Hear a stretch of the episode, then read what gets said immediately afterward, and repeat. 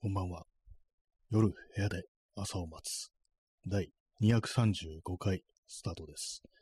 本日は8月の6日、時刻は23時12分です。えー、東京は今日は晴れでしたね。えー、一時雨がこう降ったようなんですけども、私のいたところではこう、降りませんでしたね。はい。えー、今日の、あれです。あれ。あれじゃなくて、天気。え体温、体温じゃなくて気温、今日の最高気温は34度ですね。明日も34度ですね。はい。ちょっとあの、咳払い失礼します。川添眠るさん、えー、こんばんは。ありがとうございます。こんばんは。ね、今日は月、ね、三日月なんでしょうか。あんまこう、空見上げることが何よくわからないですけども、ね、ありがとうございます。えー、今日タイトル、代々木公園なんですけども、あの、本日日曜日、ね、何をしていたかというと、あのー、代々木公園に行きました。昨日の放送で、なんかこう、いろいろね、あの、東京の街の話をこうしたんですけども、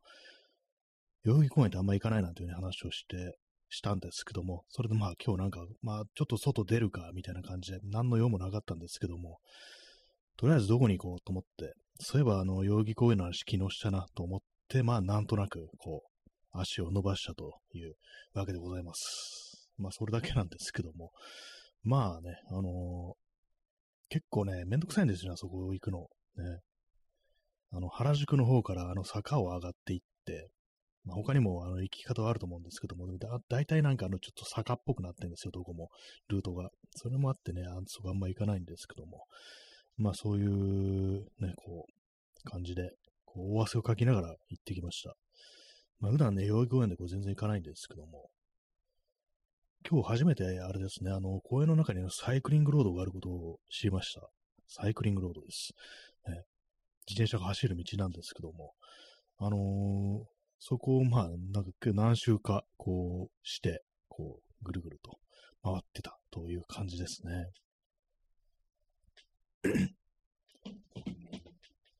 えー、耳かきさん、えー、出遅れました、ね。ありがとうございます。また天気の話をしておりました。はい。えー、ストロムさん、えー、おはよう。ありがとうございますね。えー、今、23時、ね、23時14分ですが、ね、いいですね。なんかこの鶏、このトサカの感じがなんか可愛いですね。ありがとうございます。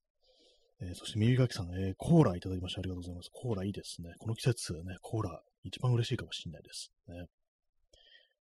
コカ・コーラではないですからね。明らかにコカ・コーラのデザインをしているけども、コーラではないっていうね。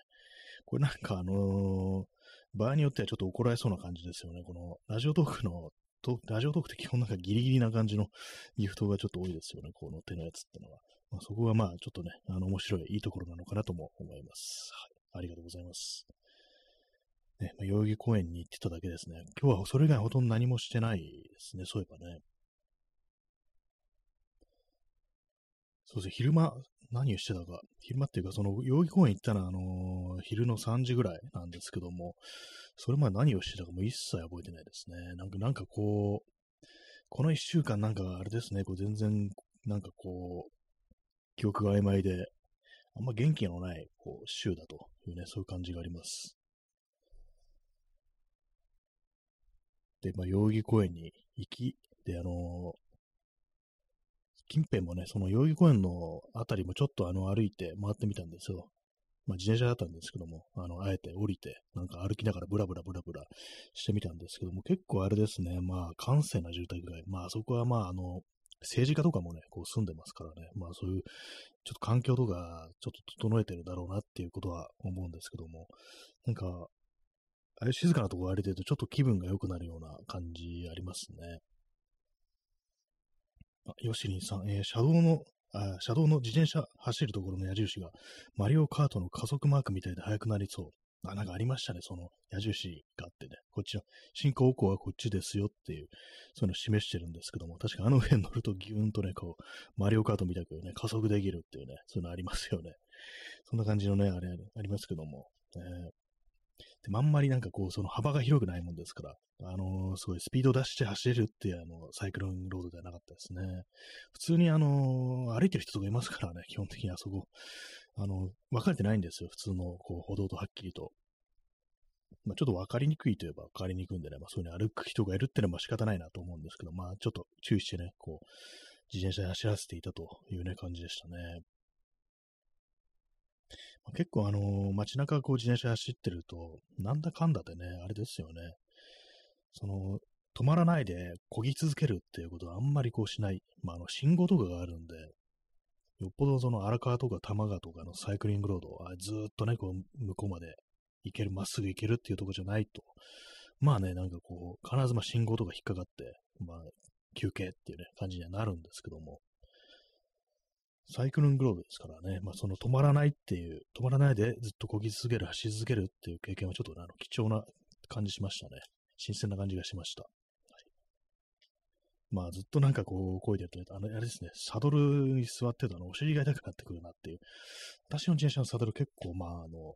硬いのかな。まあ、ちょっとね、あの、そんなにこう座り心地が良くないんでね、疲れてきちゃうんですけども。まあ、あの、サドルってあれですからね、結構、合う合わないがあったりして、高ければいいってもんでもないっていう、まあ、そういうこともあるんでね、私はもうだいぶ前に本当に買った、そんなに高くない、もう3000円台のやつをね、こうずっと使ってるんですけども、ちょっとだいぶちょっと古びてきてて、あの、ちょっと、ほころ、ほころびがあるんですよね。だからまあ新しいものに変えようかなっていうようなことはたまに思うんですけども、まあ、でもね、なんかあれなんですよね、こう、一応まあ新しいのもうすでに予備があるんですよ、スペアが。それはなんかちょっと座り心地っていうか、あれなんですよね、滑りが悪いっていう、ねまあ、そういう感じで、あのー、自転車のサドル乗るとき割と私、あの、スルッとね、こう滑らせるようにこう乗っかるっていう感じなんですね。なんかそれがその新しいサドルだと、割とその、サドルのこうね、座る面の抵抗が強くって、なんかギュギュっていう感じになっちゃうんですよね。なんかそれがちょっとあの、座りづらい、使いづらいなっていう感じで、まあなんかこう今のやつをこうボロくなってるにもかかわらず使ってしまってるというね、まあ、そういう感じですね。えー、P さん、えー、ワンバンコ。ありがとうございます。こんばんは。お逆から言うとっていうね、やつですね。こんばんは。ワンバンコっていうね。はい。ありがとうございます。えー、コーヒーを飲みます。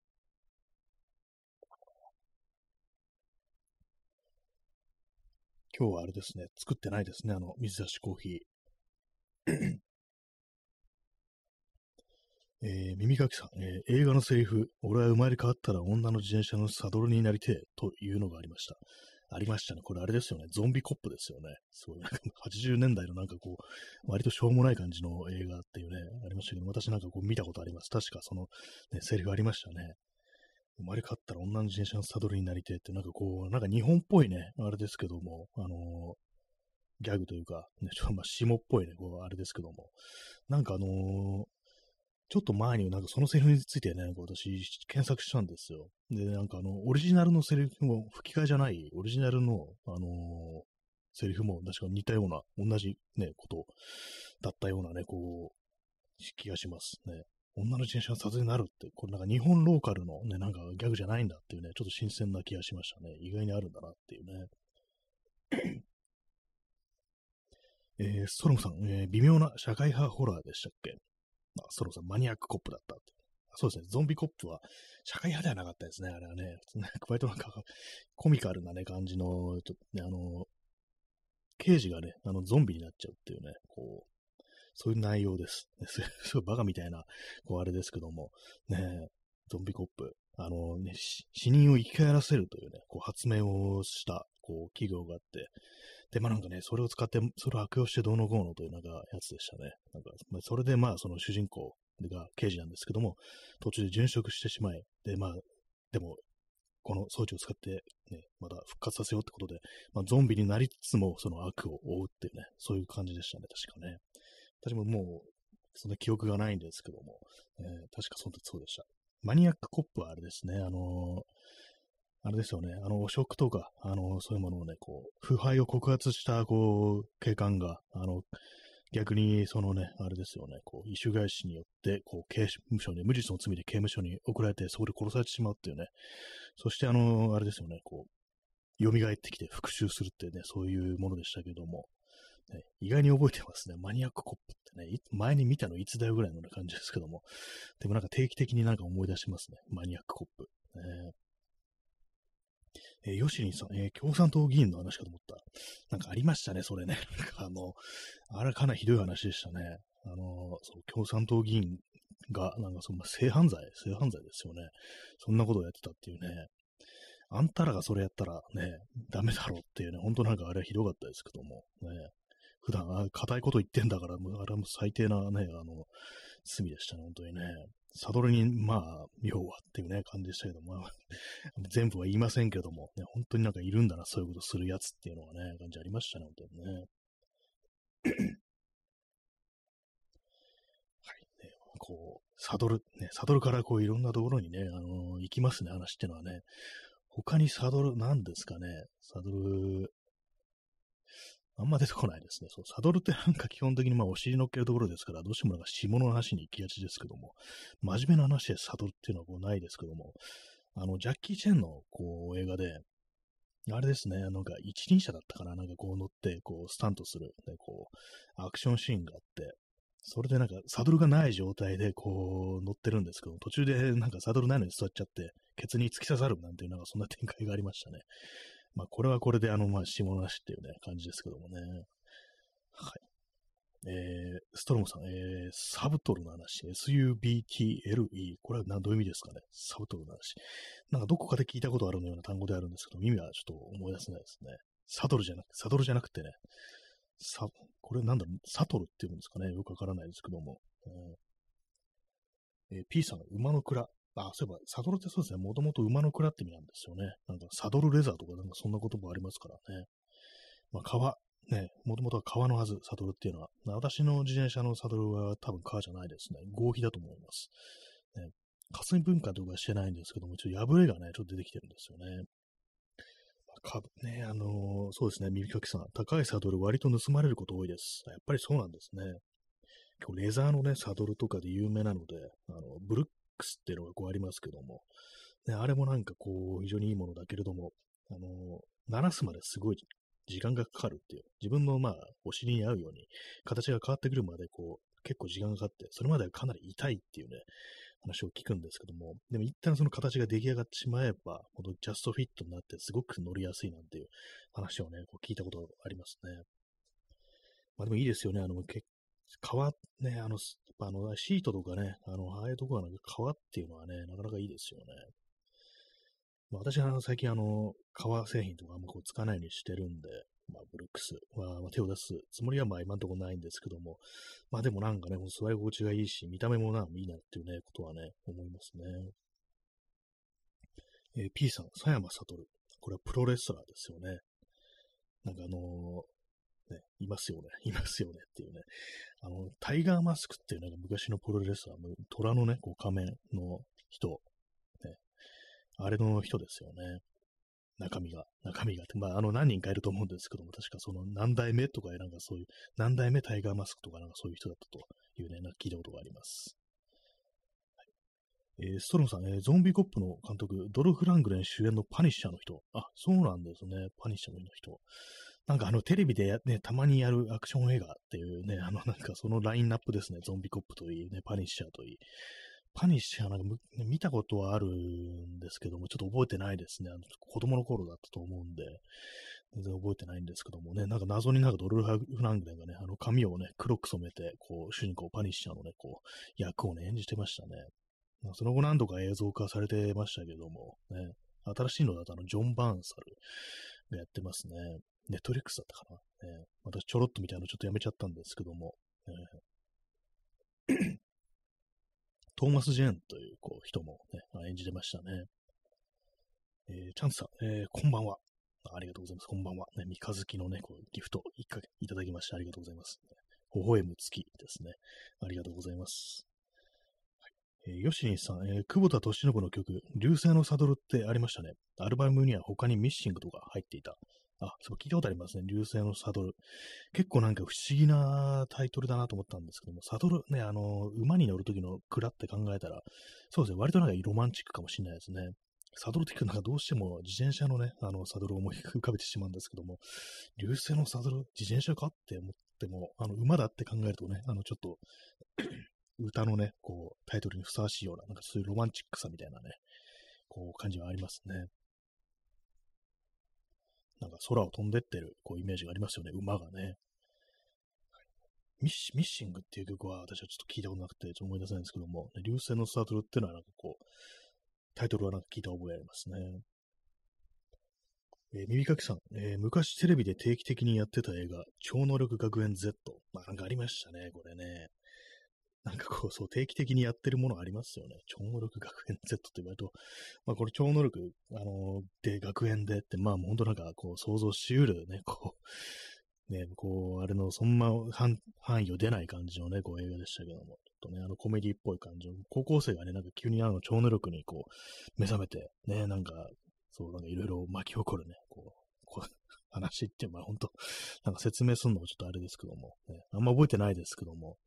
で私なんかこう覚えてるのは、その、まあ、超能力ですから、あの、物をね、動かせるんですよ。あのね、彼女と、あの、やろうとするときに、ベッドをね、あの、超能力で、あの、ね、宙をね、浮かせて、なんかこう、自分のところにね、持ってくるっていうね、なんかアホみたいな描写がありましたね。アホみたいなって言いましたけども、なんか、割と私のこう記憶では、割となんかそその、そのシーンをなんかロマンチックにね、なんかこう、やってたような気がしますね。そんな、そんなことに使いたくなるんだなっていうね。えー、ヨシンさん、えー、パニッシャーって犯罪者をミンチにするやつでしたっけ？あそうですね。まさしくそうです。本当にミンチにするって感じです。顔面をね、こうパンチしてね、あの貫通するみたいなのがありますからね。これあの映画版じゃなくて、あのー、なんか、短いね、ドラマ版のやつですけども、ね、本当なんかこう、えげつないね、こう、やり方でね、どんどんどんどん、こう、犯罪者を殺していくっていうね、まあ、その主人公は、あの、まあ、妻子をね、こう、その犯罪者によって、こう、殺されているという、まあ、そういうのがあって、それからもう鬼のようになってしまってね、こう、悪をね、こう、裁いているっていうね、感じの、まあ、確かマーベル、マーベルコミックスですよね、あれね。他の、ね、こう、同じ世界ですから、多分、確かあの、スパイダーマンとかとね、同じ世界だったと思うんですけども、ぱりそのスパイダーマンとかにね、君のやり方はおかしいみたいな、なんかそういうことをなんかこう、苦言を呈されるって、なんかそういう展開があるなんて話を私は聞いたことがあります。ね、まあ映画には出てこないですけども、ね、あのコミック版にはそういうのがあるらしいですね。えー、P さん、えー、パニッシャー、ベトナム機関兵。あ、そうなんですね。機関兵で、なおかつっていうね。結構まあ昔の映画には本当ありますよね、なんかね。ベトナム機関兵っていうの。ローリングサンダーっていう映画があって、これもまああの同じようにね、こう、家族を殺されて、それからなんかもう、ね、復讐をするってまあ映画ですけども、ね、ローリングサンダーの主人公も、あと脇役のね、もう一人いる、あの、トビー・リン・ジョーンズ、ね、ベトナム時代の仲間なんですけども、二人ともはその機関兵っていうことで、やっぱなんかこう、もう帰ってきてからほんとずっとおかしいみたいな、ね、PTSD みたいになってるっていうね、そういうこう人物像でしたね。えー、P さん、えー、ウルバリンやゴーストライダーと共演したシーズンも、あ、そうなんですね。その辺も同じなんですね。X メンとかとね、同じ世界っていう感じになるんですかね。ゴーストライダー、ね、映画だとね、あの、ニコラス・ケイジですけども、ね、なんかニコラス・ケイジってなんか、あの、顔見てるとちょっと面白くなってくるっていうのが、こうあるんでね、なんか割となんかシリアスな感じでも、なんかどっか、こう、コミカルっていうか、こうなんか、面白いね、こう感じになりますよね。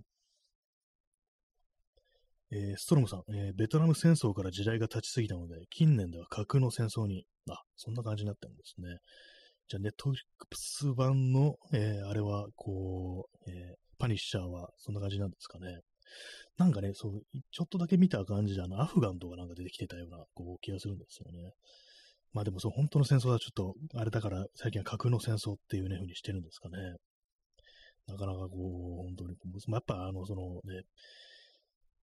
人をね、こう平気で殺すような人間になってしまう。そこまで人間を狼むっていう、大きな出来事っていうのは、やっぱりこう、まあ、戦争だろうというね、まあそういうことで、まあ、そう、設定としてね、まあそういうのが出てくるのかもしれないですけども、まあ現実にね、まああの、ずっとまあ戦争っていうものは起こり続けてますからね、まあそう、当然そこに行く人たちが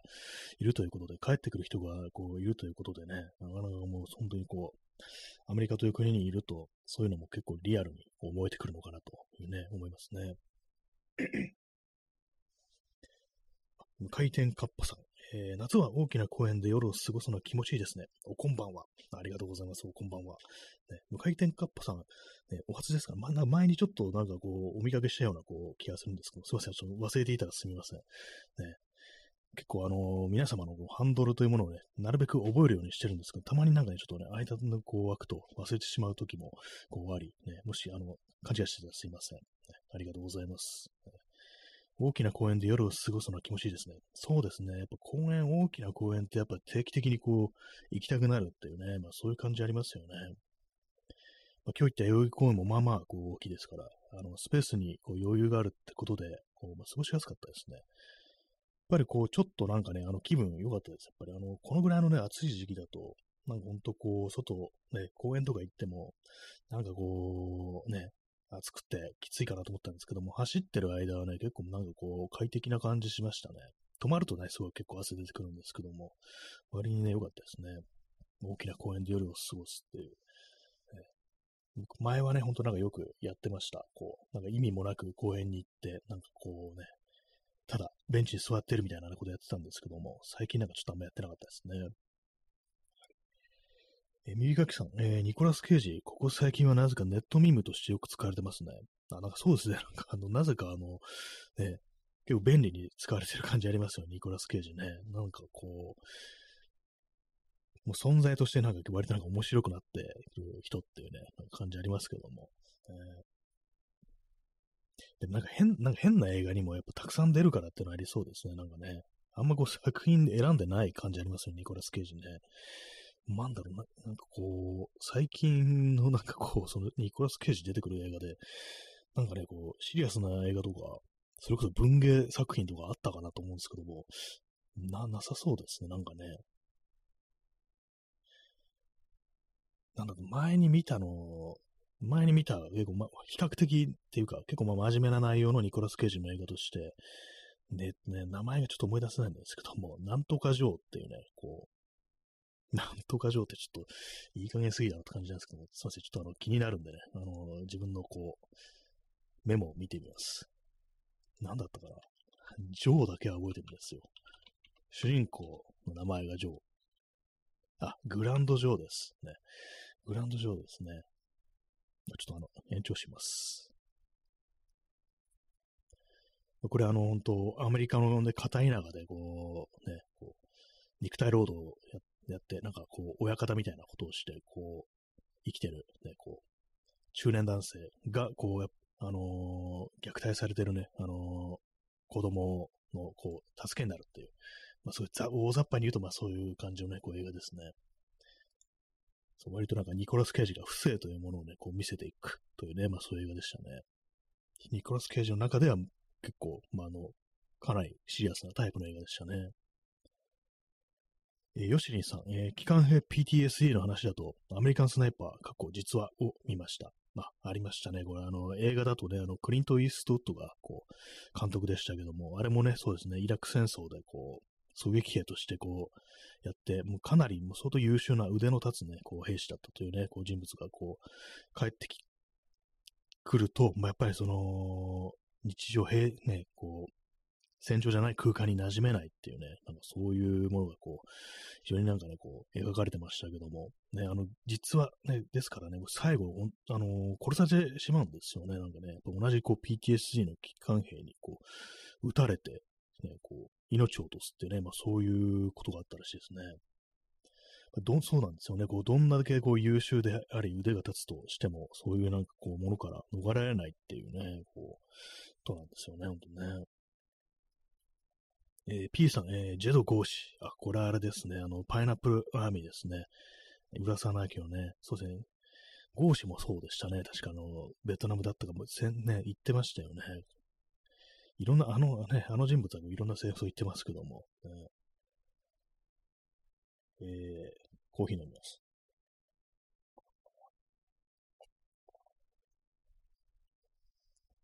パイナップルアーミー、これ何度も何度も言ってますけども、ね、あの、マスター・キートンとパイナップルアーミーで、あれどっちだっけ？ってね、あのー、ま、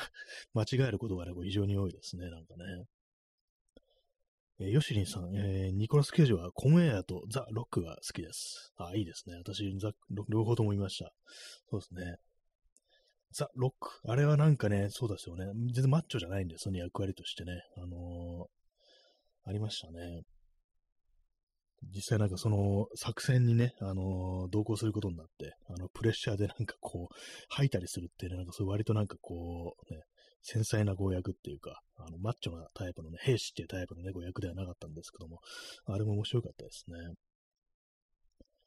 えー、無回転カッパさん、えー、ある傭兵隊長が、え、傭兵の資質は冒険心と殺しの本能があるからと言ってました。見方を考え、見方を変えると、えー、殺しの本能がない人は戦場はしんどいでしょうね。そうですね。確かに殺せる人ってのはやっぱ生まれながらにいるんですかね、本能っていうのはね。本当でもなんか大きな戦争とかこうあると、ね、もう絶対っていうか、あのー、まあ、自分の意思じゃなくてね、こう兵隊に捉えていく人とか、まあ、すごくたくさんいると思うんですけども、ぱりそういうなんか心をや、ね、こう精神を病むって問題、非常に昔からこう、ね、こう問題であり、で、まあ、アメリカ軍とかなんかは、なんかそういう、いかにその殺すのハードルというものを下げるかっていうね、こう、等になんかこう、割とその訓練の際に、あのー、かなりね、その、それを念頭に置いて訓練してるなんて話を私は本で読んだことありますね。でそういうふうなね、こう、ね、ロックを解除するような感じの、訓練をしないと、もう人間は人間を殺せないっていうね、仮にやってしまったとしても、本当になんか、すごく大きな影響があって、まあ、それこそ PTS になるっていうね、そういうことがね、こうあるらしいんですけども、ね、今のね、軍隊っていうのはやっぱその辺の乗り越えるために、人を平気で殺せるように人間を作り変えるってことをやってるんでしょうけれども、まあ、それでもね、傭兵ともなるとね、そこまで行くとやっぱそうなんでしょうね。本当殺しの本能みたいなね、冒険心と殺しの本能っていうね、まあそういう感じですよね。ああいうところにいなきゃ、なんか本当にこうね、あの、生きてる、実家得られないみたいな、そういう人たちがまあいるのかもしれないですね。えー、P さん、えー、平賀キートン大地はフォークランド紛争。ああ、そうでしたね。あのね、マスター・キートンね。ね、平賀キートンまあ、S、元 SAS ですからね。SAS は、あの、英国陸軍っていうことになってますからね。その特殊部隊って感じですから、まあ、当然のことく、やっぱああいうところにもこう入れ替えねばならぬということで、結構ね、なんかフォークランド、ね、紛争に行ったっていうね、登場人物が結構、マスター・キートの中に結構出てきましたね、あれね。キートンもなんかあれでしたよね。あのー、最後の方で、なんかこう、人を撃たなければならないっていうのがあるけども、躊躇して撃てないなんていうね、そういうシーンありましたね。えー、耳かきさん、えー、海外で配線工事中の床下からニコラス・ケージを祀った祭壇が見つかった事件、怖くて面白いです。あ、なんかありましたね、それに。何だったんですかね、あれね。こう、祭壇ってってね、もうそのなんかこう見つかることをなんかこうね、あの念頭に置いて作ったんじゃないのみたいなことちょっと思いますけども、でもそこまでやるかっていうね、そんなあの一発ネタのためにそこまでやるかっていう感じしますからね、本気だったらどうしようみたいなね、ここね、そういうちょっと怖さがありますよね。面白いけどなんかちょっと不気味だとこれ本気で言ってやってんのかっていうね、感じですけども、ニコラス・ケイジまだ生きてますからね、全然ね、それをなんか祀っていくっていうね、完全なんかもう歴史上の存在みたいになってるじゃないかっていう感じですけどもね。えー、無回転カップさん、えー、人間は雑食動物だから、肉食の本能が強い人は殺しが平気な人が多いのかも。ああ、なんか、肉が好きなやつは殺しが平気っていうね、なんかそういうのあったりして、すごいですけども、ね、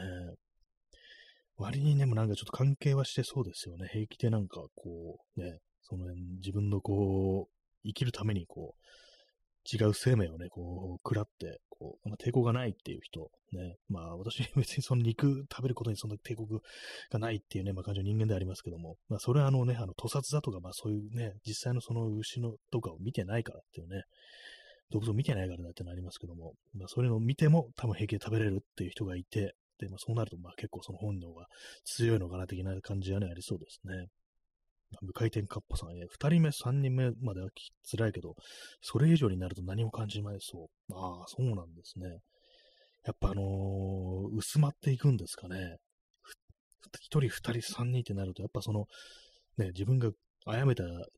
人間がどういうね、こう、人物だったのかっていうことについて結構深く考えちゃいそうですからね。数が多くなればなるほど、本当なんか単なる数字になっていくっていうのはありそうですからね。まあそうなるとなんかこう、ね、どんどんどんどん人間慣れてしまうのかっていうね、感じで怖くなりますけどもね。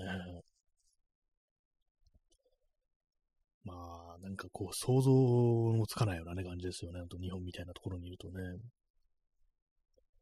えー、ヨシンさん、えー、少し前に自衛隊で起きた事件、フルメタルジャケットを思い出してエゴさせたら、やっぱり皆さん同じこと思ってました。あありましたね。あれ、まさしくその訓練中の、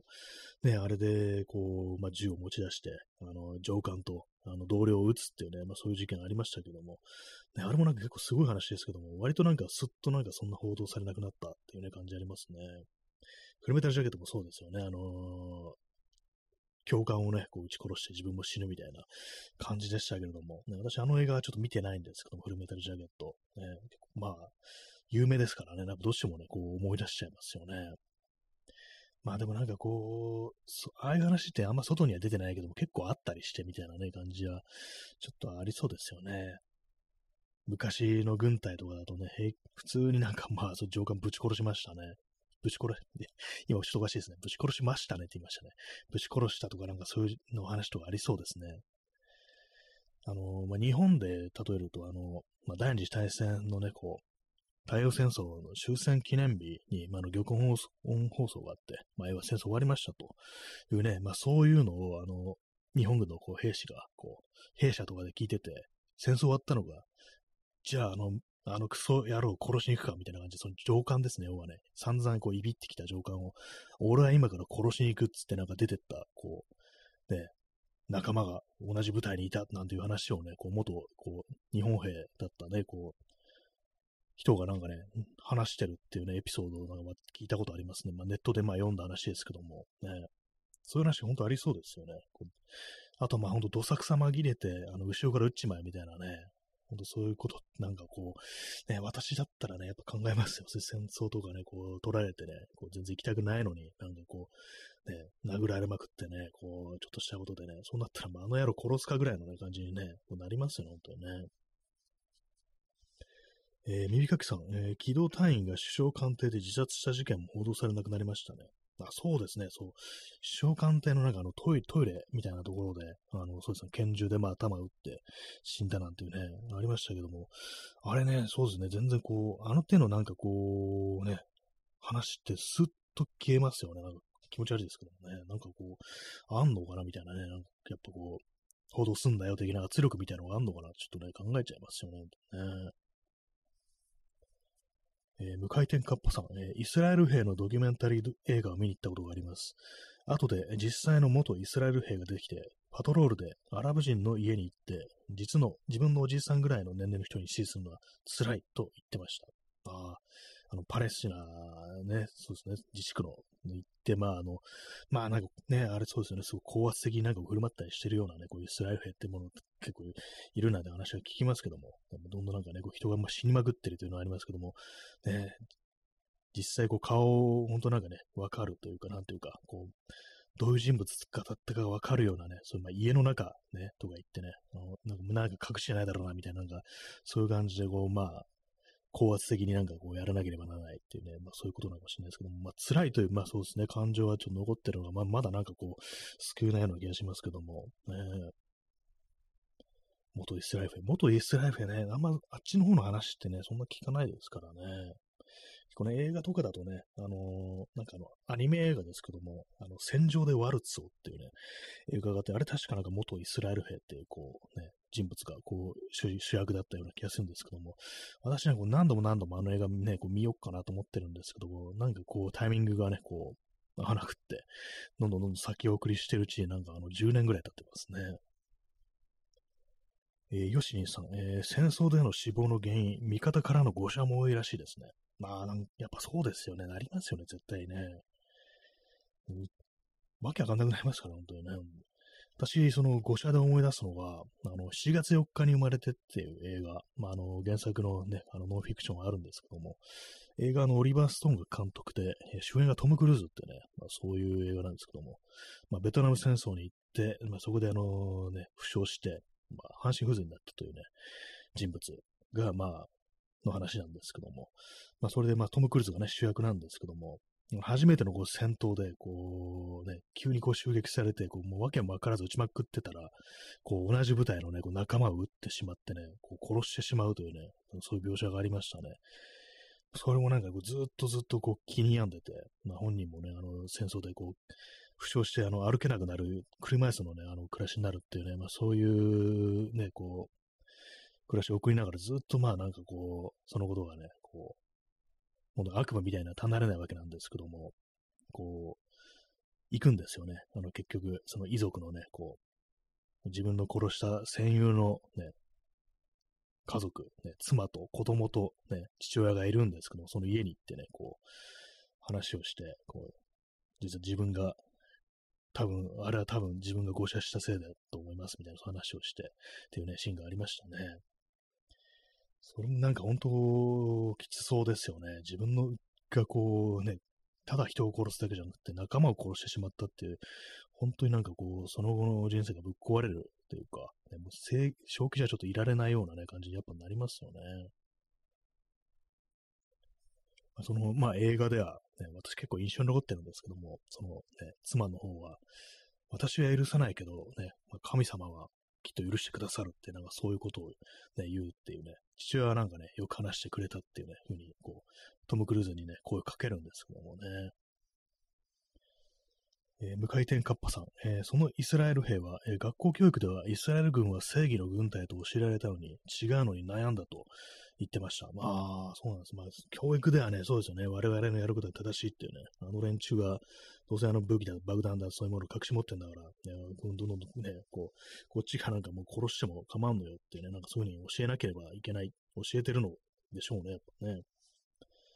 まあ、全然、普通のなんかね、自分の地のおじいちゃんみたいなこう人にね、こうね、そんな風に振る舞わなきゃならないっていう。ね、まあ、それ、ところでもなんかやっぱこう PTSD みたいな、なんかこう、その後の人生やっぱどうしてもね、暗い影を落としそうですよね。えー、無回転カッパさん、えー、誤射は多いでしょうね。また空からの誤射も当たり前みたい。あ、そうですね。誤爆ってやつもありますよね。本当にね。これね。なんかね、結構映画の中でもよく出てきますよね。それこそさっきのパイナップルアーミーとかでもね、あのなんかこう、赤十字のね、こう、マークをつけてんのになんか誤爆されたっつってね、こう、それでなんかこうね、妻、子供が死んでしまったなんてそういうエピソードとかありましたけども、えー、今みたいなミサイルとかなんかこう飛んでくるっていうのも、ね、建物の中まではね、見えないでしょうかね。まあ、ドローンとか飛ばせば見えるのかもしれないですけど、ある程度は。えー、本当なんか、当然のごとくね、あのー、戦闘員だけじゃなくって、ね、こうそこにいただけでもう殺されてしまう人が、まあ、絶対まあ戦争が出るっていうね、ことでね、まあ、本当こう、やってはいけない、戦争は本当なんかやってはいけないっていうね、まあ、本当8月6日という日にね、こうふさわしいことをちょっと言いますけども、ね、そういう感じになりますよね、結局のところね。えー、P さん、えー、自分しごいた上官の家を戦後訪ねたところって、これは、これは何ですかね、これは。自分しごいた上官の家を戦後訪ねたところ。自分をしごいた、ちょっとあの、しごいたがあの、カッコになってるんですけども。まあでもなんかね、こう、いろんなそういうね、上官、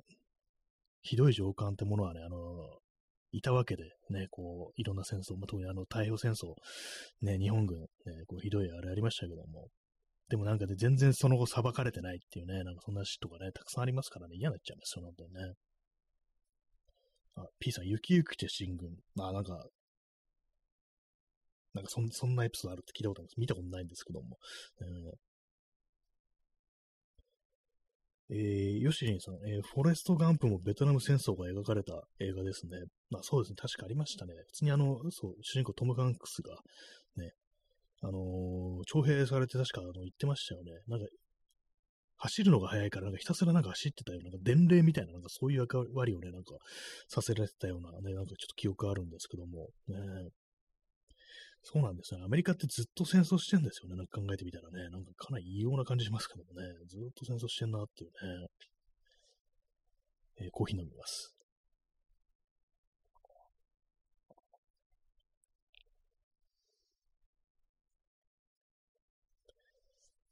ね、なんかこう、戦争、8月ということで、やっぱなんかどうしてもこう戦争の話っていうのはこう出てきますね、本当にね。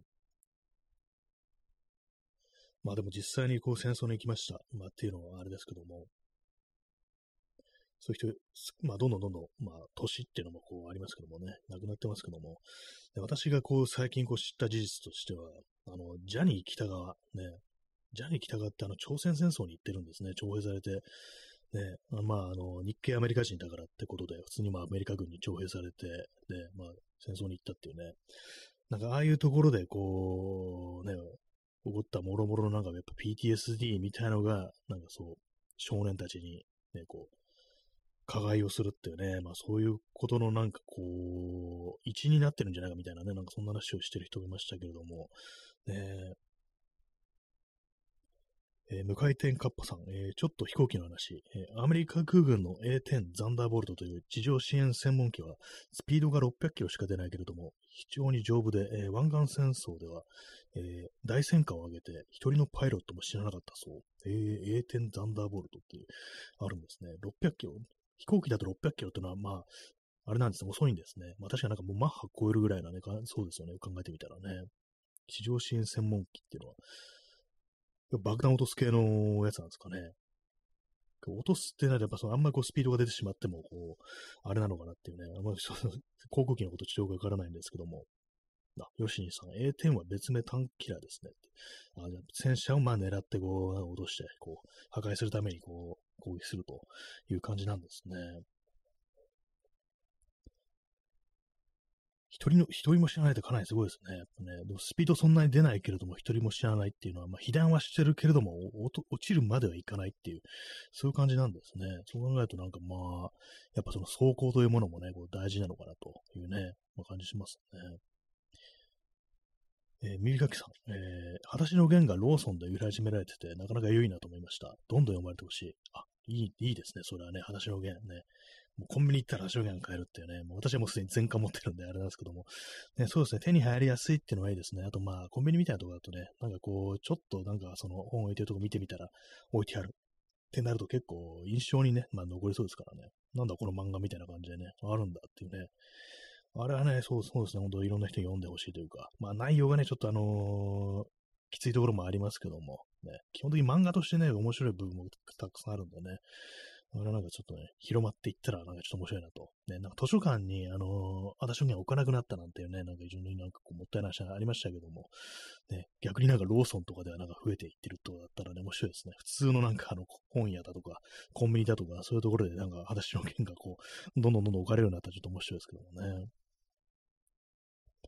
えー、無回転カップさん、えー、戦争が一番儲かるからアメリカが戦争を止められないのかも。そうですね。なんか、新しい技術とか出ると、まず戦争に応用するっていうね、なんかそんなのありますからね。まずどうやって兵器に使うかっていうね。で、まあそういうところだったらすごいお金がたくさん出るというね、ことで、それでも一気にその研究開発が進んだりして、こうテクノロジーが発展するっていうね。でも、それはあの人を殺すためにしか使われないっていうね。もともとそういう思想で、こうね、作られたテクノロジーじゃないのに、あの実際にこう、現実に運用されるとなると、それはもう人を殺すためだけのものになってるっていうね、なんか非常に痛々しいというか、ね、なんかそういうものにこう、突き動かされて、何かこうね、もしかしたら政治というものが動いてるって考えると、なんか非常にこう嫌な話になりますね、本当にね。えー、無回転カッパさん、えー、ザンダーボルトよりスピードの出る戦闘機がたくさん撃墜されてるそう。あ、そうなんですね。なんか、スピード出して逃げ切ればいいっていう話もないんですね。で、それよりも走行を強化する方が、こう、いいんですね。考えてみたら。なんかね、こう、映画とかでね、あの、ちょっと被弾してね、なんかこう、もうエンジンや、左エンジンやばいぞみたいな、そういう展開とか結構その戦争映画とかありますけども、なんか一発食らったらね、なんか落っこちんじゃないのぐらいのことを思ってたんですけども、意外になんかね、あの、そう、フィクションとかだとね、割と持ってるな、みたいなこと思ったりするんですけども、やっぱりそれなりに、あの、ちゃんと考えられてれば、あのちょっとやそっとのね、こう、あれじゃ打ち抜けないぐらいの、ね、感じにはできるんですかね。ま、その分重くなって遅くなるっていうね、ことかもしれないですけども、まあ、それよりもね、撃墜されたら終わりですから、本当にね。飛んでますからね、そもそもね、空をね。落っこっちゃったら死んじゃうよっていうね。えー、P さん、えー、裸足の弦が執筆された時代には、作中で描かれる戦後のコリアンの行動を自身の排外主義を正当化するために援用しようという人間の姿勢は全く想定できなかったでしょうね。っていうね、これちょっと読んでないとちょっと分かりづらいかもしれないですけども、あの、要はその戦争が終わった後、まあ、結構横暴に振る舞うね、あのー、まあ、コリアン、なんか朝鮮半島からね、こう連れてこられた人たちとか描写があって、で、まあ、なん、なんじゃあいつらはって言うんですけども、いや、あの人たちは無理やり連れてこられて散々ひどい目こう合わされて、で、それでああいう風になってるんだって、なんかそういう話をね、こう、するんですけども、ね。で、まあ、そうですね。こう今だったら、あんなね、あんなこと、風に振る舞ってる連中なんだから、もうね、あの、叩き出せみたいなね、話になりますからね、今現代だとね。そうですね、そういうような、こう、ね、こう、圧相というも、ね、する人間がこう出てくるっていうのは、こう、その話の件書かれた当時には、こう、もね、想定してなかったっていうね、感じありますよね、作者もね。結構ね、そうなんですよね、話の源、そう、日本人だけじゃなくてね、こうあの隣に住んでるね、こう、ボクさん、ね、っていうね、こう非常になんかこう、現にこう親切にこうしてくれるね、こう人とかいたりしてね、日本人じゃないこう人も、まあ、この出てくるというね、まあ当時は日本人だった、日本人扱いだったっていうね、ことなんですけども、ね、いろいろ出てきましたね。えー、無回転カッパさん、えー、ベトナム戦争も勝てる寸前で、キッシンジャーが和平交渉をまとめた。えー、また、唐突なアメリカと中国の国交回復交渉もキッシンジャーがした。えー、キッシンジャーはノーベル平和賞をもらったけれど、えー、怪しい人物。ああ、そうなんですね。なんか名前しか私は知らなかったんですけども、勝てる寸前で、ね、なんかそう私、ベトナム戦争なんか負けたというね、なんかこう印象が、アメリカ負けたっていうなんかそういう印象あるんですけども、そういう感じになってたんですかね。なんか私もよく知らないんですけども、なんかこう、ノーベル、ノーベル平和賞もらってるんですね。どういう人物なのか私も全然こう知らず、本当なんか名前しかこう知らないっていうね、感じで、あれですね、やっぱあの、近現代史、私あんまりよくわかんなくて、そのベトナム戦争とかもね、なんかこう、まあ何度かこう調べたことがあると思うんですけども、やっぱあの、みその、やっぱ忘れちゃうんですよね、すぐにね、なんかね。えー、無回転カッパさん、えー、キッシンジャーがあんなに評価されるのはおかしいっていうね、あそうなんですね。ノーベル平和賞ともなればね、かなりのこう、ね、あれですけども、えー、アメリカと中国の国交回復交渉、えやってることはね、そうですね、まとめてるということですけども、なんかこうね、一体どのような動きをしていたのかっていうね、それはありますね。まあ、全然私は知らないです。名前しか知らないですけどもね。キッシンジャーってなんかちょっとね、あの、口に出して、声に出して、こう言いたい。なんかそういう発音の気持ちよさありますね。キッシンジャーっていうね、なんかこう珍しい名字な気がします。はい。えー、コーヒーを飲みます。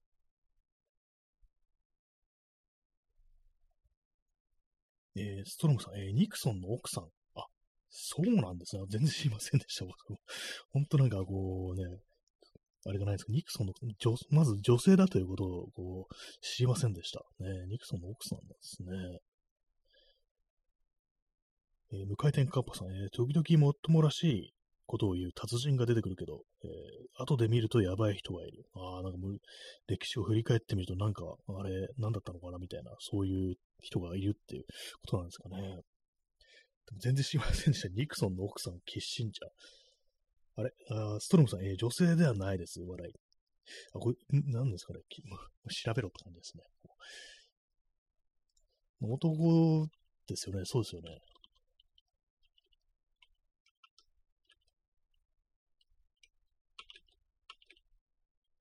えー、キッシンジャー、元米国務長官という、ヘンリー・キッシンジャー、そう、男の名前ですね、そうですね。あれこれまだ存命なんですね、キッシンジャーって。100歳、100歳って出てきますね。まだ、全然もう、本当に亡くなってたと思いました。そうなんですね。えー、無回転カッパさん、えー、竹中平蔵もはてなっていうね。竹中平蔵もあれね、なんかこう、まだ生きてますよね。まだ生きてますよねって、ちょっとあれですけども、ね、殺されて何回ぐらいのね、感じは、ニュアンスが今ちょっと含まれてるんですけども、ね、歴史、ね、後の歴史においてどういう扱いを受けてるんでしょうか。ね、やべえ、な、なんだったんだあいつみたいなね、やべえ扱いね、されてそうですよね。今すでにもうやばい扱いされてるような感じありますけども、なんかね、変ですよね。結構無傷っぽいところがなんか怖いですよね、基本的にね。ネット上だとね、なんかこういろいろ、悪口言われてますけども、現実でなんかね、こう、すごいなんか暗躍してそうみたいなね、暗躍も何も結構表立ってるような気もしますけども、なんかね、こうありますよね。ね、ストロムさん、竹中に悪人以外の評価あるんですか？そうですよ、本当にね。誰も評価しない気がしますね、あれね、本当にね。悪人以外の評価ないですよね。と。邪悪な、あの邪悪な笑みをね、浮かべてますけども、写真とかでね。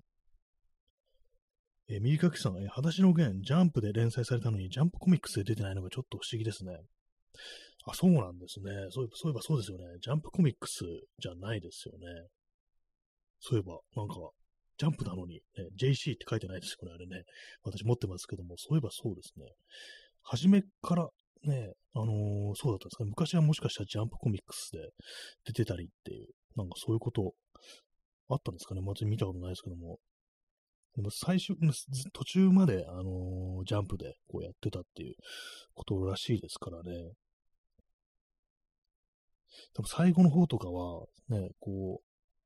あれですよ、雑誌で連載してたわけじゃなくて、まあ、初めからコミックスというか、あの単行本で出たっていう感じなんですね。やっぱりなん、なんなんですかね。なんか私もその辺はちょっとよくわからないんですけども、やっぱりなんか、なんかしらの力が働いて、こう、あれですかね、こう連載が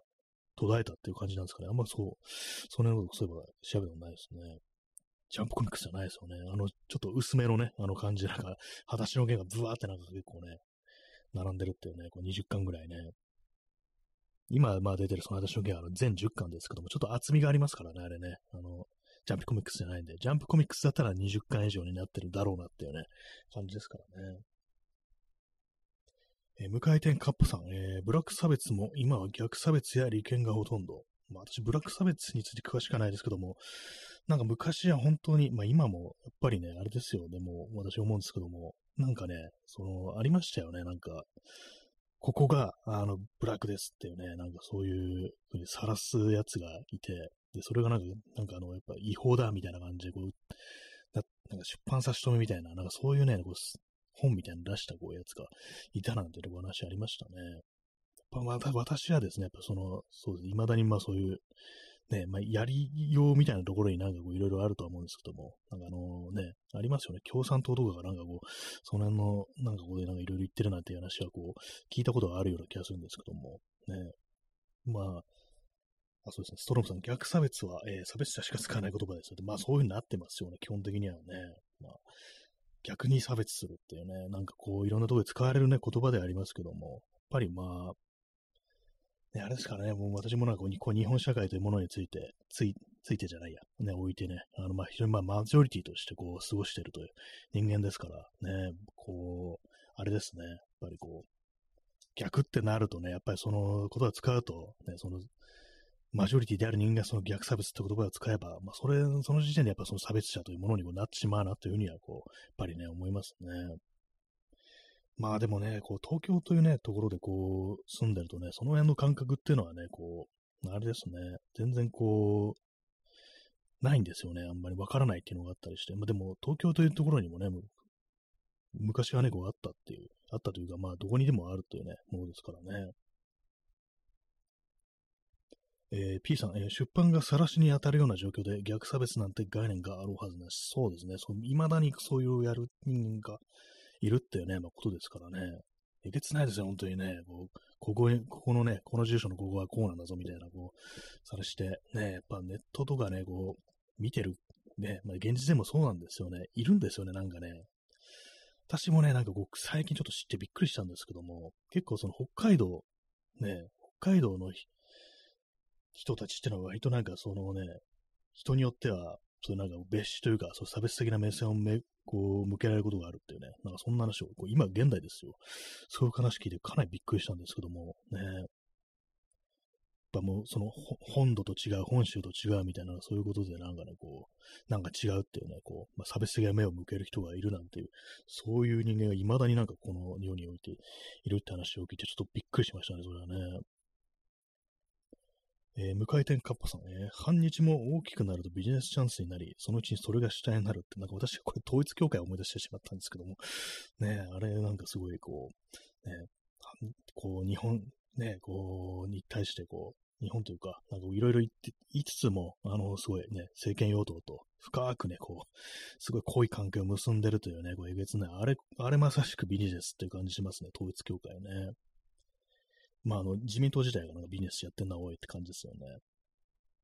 P さん、半日浄土ですか？そうですね。私も半日ですね、基本的にね。この放送半日ですね。そういえばね。えー、ストロムさん、えー、右翼同士のもたれ合い。そうですね。基本的にそうなんですよね。統一教会、自民党、両方右翼ってね、極右同士のなんかもたれ合いっていうのありますからね。ねダーマさん、えー、桜井よしこがビジネス。ね、ななんかそう、桜井よしこってなんか、桜井よしこでなんか、あれですよね、なんか神社の敷地に住んでますよね。なんか、いや、こうなんかリアルの住居の話しますけども、なんか、ね、これは普通にあの、これあの、ね、公開されてる情報の、まあね、あれで聞いたんですけども、普通にネットとかで見たんですけども、なんか、桜井しこ神社の敷地に住んでねってなんか話をなんか聞いたことあるんですけども、あれどうなってるんですかね。かなり怪しいですよね、なんかね、桜井よしこって。ね、なんであの髪の毛ふわっとしてんだろうっていうね。なんか写真に写るときにあの風を当ててるって話を聞いたんですけども、ね、なんか演出してんだっていうね、感じですけども、ね、まあ、なんか神社の敷地に住んでるっていうのは、なんかちょっと私気になってて、ね、なんかね、あのー、港区赤坂のどっかの神社の敷地になんか家があるっていう、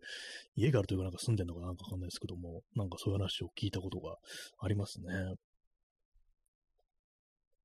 いろんな右翼がいるねっていうね、そして右翼同士がなんかこうね、そう、結託してるっていうね、そういうなんか現実ってものがなんか、去年ぐらいからね、なんかこういろんなところにこうね、明らかになったっていうのありますけども、なんかあんまりこう、そのね、大騒ぎになってないみたいなね、感じありますね。えー、ストローさん、半日放送に割と反動書きますね。笑いっていうね。まあ、あのマジョリティでありますからね、こうね、保守的なね、こう、あれはね、基本的にね、まあ、あの、やっぱりこう、どうしてもこう、そうのはあるなというね、感じで、いつ、いつかなんかこうね、こう、この放送のコメント欄とかで、ね、大論争みたいになったりしないこと、ちょっとね、想像することがね、ありますね。えー、P さん、えー、桜井よしこ、えー、ビジネスどころか軍事政権下の、え、諜報組織から、えー、利益を受けてある種のデマをばらまく。あ、なんかそういうのあったんですね。軍事政権下の諜報組織って、なんですかね。ね、なんか桜井よしこって結構若い時とかになんか結構その海外にこういろいろ行ったりして、ね、そういうとこなんかいろんなものを見てる、こう、はずだけれども、なんかすごくこう、なんか変な感じですよね。えー、ストロムさん、えー、ノーマルが右翼レイシストだからどうしてもそうなってしまう。まあそうですね。まあ主流ですよね。なんか基本的にね。えー、P さん、えー、KCIA、ああ、そうなんですね。えー、じゃあ完全にあれですよね。こう、なんかあれですね、あの、今57分なんですけど、あと3分ぐらいなんですけど、まあ、全部こうコメント読み切れるかって感じになってきましたね。えー、向井天カッパさん、今は左翼は駅絶えない。え、しかし左翼がなくなったら困るな、右翼。そして今は左右の時代ではなくて、情報量の時代では、あなんどうなんですかね、左翼は駅絶えない。えー、まあ、右翼困る。それはありそうですね。左翼がなくなったら困るの翼っていう。なんかツイッターとかだとね、あのー、その、ね、左翼っぽい人がいなくなると反応が得られなくって、で、なんかこう、逆にどんどん過激化してる、していってるっていうのがなんかこう割とその右翼方面であるなんて話をなんか聞いたことありますね。するためになんかどんどんどんどんめちゃくちゃなこと言い始めるっていうね。えー、耳かきさん、右翼の人、ラジオは聞かずに、えー、テレビを見そう。ね、テレビね、確かにね、そう主流って、なラジオはなんかやっぱ暴流って感じしますからね、テレビよりもね。えー、ダーマさん、韓国の右派と日本の右派が結託って、まさにね、そうなんですよね。まさしく、こうね、統一教会。ね、本当私はなんか昔からも統一教会にムカついてるんですけども、あの、新宿とかでなんか変なね、あの、街のとかなんか声かけたりしてたんで、なんかあれがなんかもう、昔からなんかムカついてて、それでね、やっとなんかもうボロクソで叩かれるかぐらいのこと思ったんですけど、意外とそうなってないっていうのがちょっとあってね、なんかまだまだね、こう、ボロクソやればいいのにって思ってますね。えー、耳かきさん、N 党は右でも左でもなく下と言われて笑いました。なんかね、あれそうですよね。ほんとなんか、こう、字幕を集められるんであればもう何でもいいみたいなね。ほんとなんかもう、もう騒動を起こせればいいぐらいのね、こう感じありますからね。えー、ヨシニさん、LGBT 団体からも野中宏夢的な人が生まれるのか。えー、無回転カッパさん、どんだけ情報を得て分析するかの時代。なんかこう、いろいろすいません、あの、あと1分なんでね、あの、今ちょっとざっと読み上げるだけになっちゃいましたけども、ね、まあなんかこう、やっぱり、8月らしい、8月らしい放送になってるなと感じで、ちょっとまとめていこうかと思います。ね、あと、まあ、代々木公園は広いぞというね、そういう感じでしたね。あと、神社の敷地に住むんじゃねえっていうね、まあ、よくわかんないですけども、住むんじゃねえってめっちゃ変ですけども、ね、まあ、そんな感じ。あ、耳かきさん、おつおつのおつです。ありがとうございます。ね、まあ、そして耳かきさん、ソイヤもね、いただきまして、ありがとうございます。そんな感じ、あとね、残り30秒という感じでね、珍しいですね。これ駆け足になるってね。面白いですね。えー、ストロムさん、えー、お疲れ様、お茶いただきましてありがとうございます。はい、ありがとうございます。えー、向井天カンパさん、代々木公園の夜、いいね。ありがとうございます。そうですね。夜ね、割となんか、早いうちに帰ってきちゃったんですけども、ね、涼しいですからね、夜はね。ヨシンさんお疲れ様でした。ありがとうございます。まあ、そういうわけで、あ、P さん夏休みありがとうございます。ね、あと6秒、5秒、ね。はい。そんな感じで本日はご清聴ありがとうございました。それでは、さようなら。